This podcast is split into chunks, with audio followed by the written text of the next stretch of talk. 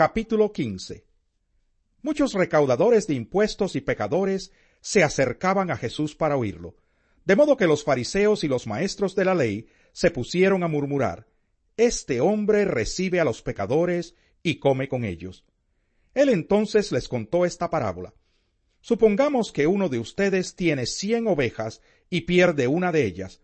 ¿No deja las noventa y nueve en el campo y va en busca de la oveja perdida hasta encontrarla? Y cuando la encuentra, lleno de alegría, la carga en los hombros y vuelve a la casa. Al llegar, reúne a sus amigos y vecinos y les dice, Alégrense conmigo, ya encontré la oveja que se me había perdido. Les digo que así es también en el cielo habrá más alegría por un solo pecador que se arrepienta que por noventa y nueve justos que no necesitan arrepentirse. O supongamos que una mujer tiene diez monedas de plata y pierde una. No enciende una lámpara, barre la casa y busca con cuidado hasta encontrarla, y cuando la encuentra, reúne a sus amigas y vecinas y les dice, Alégrense conmigo, ya encontré la moneda que se me había perdido, les digo que asimismo se alegra Dios con sus ángeles por un pecador que se arrepiente. Un hombre tenía dos hijos, continuó Jesús. El menor de ellos le dijo a su padre, Papá, dame lo que me toca de la herencia. Así que el padre repartió sus bienes entre los dos. Poco después, el hijo menor juntó todo lo que tenía y se fue a un país lejano. Allí vivió desenfrenadamente y derrochó su herencia. Cuando ya lo había gastado todo, sobrevino una gran escasez en la región y él comenzó a pasar necesidad. Así que fue y consiguió empleo con un ciudadano de aquel país, quien lo mandó a sus campos a cuidar cerdos. Tanta hambre tenía que hubiera querido llenarse el estómago con la comida que daban a los cerdos, pero aun así nadie le daba nada.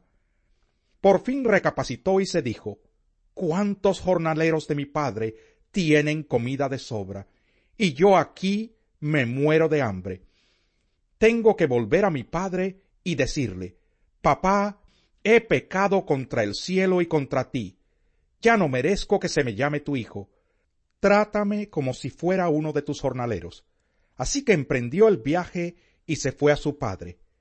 Todavía estaba lejos cuando su padre lo vio y se compadeció de él. Salió corriendo a su encuentro, lo abrazó y lo besó. El joven le dijo, Papá, he pecado contra el cielo y contra ti, ya no merezco que se me llame tu hijo. Pero el padre ordenó a sus siervos, pronto, traigan la mejor ropa para vestirlo, pónganle también un anillo en el dedo y sandalias en los pies, traigan el ternero más gordo y mátenlo para celebrar un banquete, porque este hijo mío estaba muerto, pero ahora ha vuelto a la vida, se había perdido, pero ya lo hemos encontrado. Así que empezaron a hacer fiesta. Mientras tanto, el hijo mayor estaba en el campo.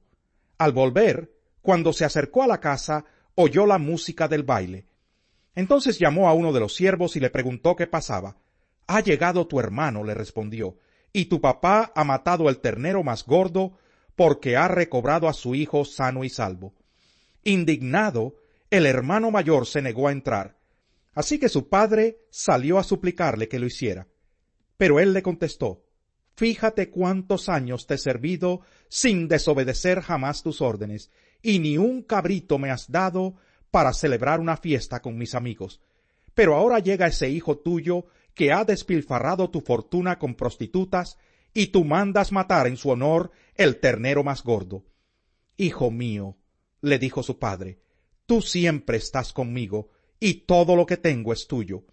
Pero teníamos que hacer fiesta y alegrarnos, porque este hermano tuyo estaba muerto, pero ahora ha vuelto a la vida. Se había perdido, pero ya lo hemos encontrado.